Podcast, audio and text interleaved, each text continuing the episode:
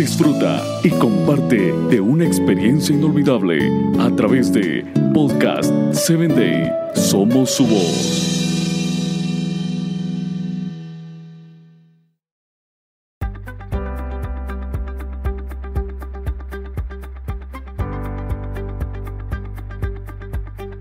Cuando no puedas cambiar las cosas, mejor hay que aprender a vivir con ellas y aceptarlas pero luego trata de determinar cuál es la mejor manera de seguir viviendo. Las reacciones comunes ante las pruebas de la vida consisten en preguntas. ¿Y qué puedo hacer? Pero esta es una pregunta contraproducente porque cada vez que lo haces no significa el tamaño de la dificultad, sino que además te empeñas en tus propios ojos y eso es lo que te hace hacer una vida llena de desafío.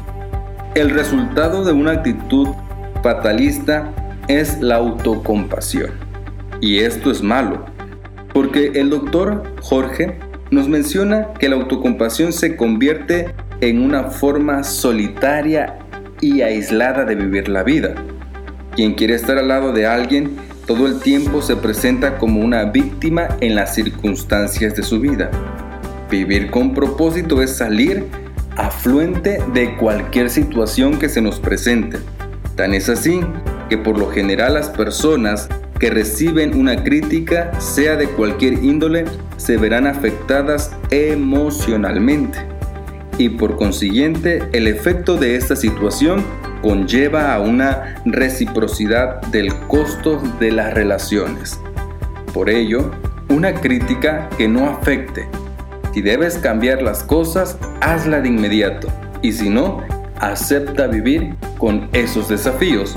Pero sobre todo, nunca sientas lástima por ti ni por nadie.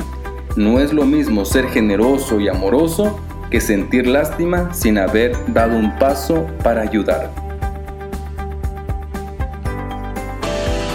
Síguenos en www.podcast7day.com. Hasta el próximo episodio.